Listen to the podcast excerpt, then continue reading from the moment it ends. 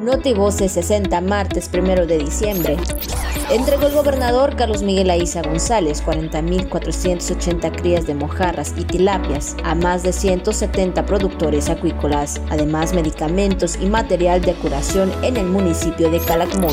La localidad de Isla Guada en el municipio de Carmen recibió el nombramiento de Pueblo Mágico de México que otorga la Secretaría de Turismo Federal. Desarrolla SEDUC programa Limpieza en tu escuela en la primaria Hijos de Trabajadores. Entregó DIF estatal despensas en el municipio de Tenabo. El ISTE exhorta al sector masculino a realizarse un tamizaje a partir de los 50 años en sus unidades médicas para detectar a tiempo el cáncer de próstata. Hoy, primero de diciembre, Día Mundial de la Lucha contra el SIDA y Día del Químico. Notivoces 60.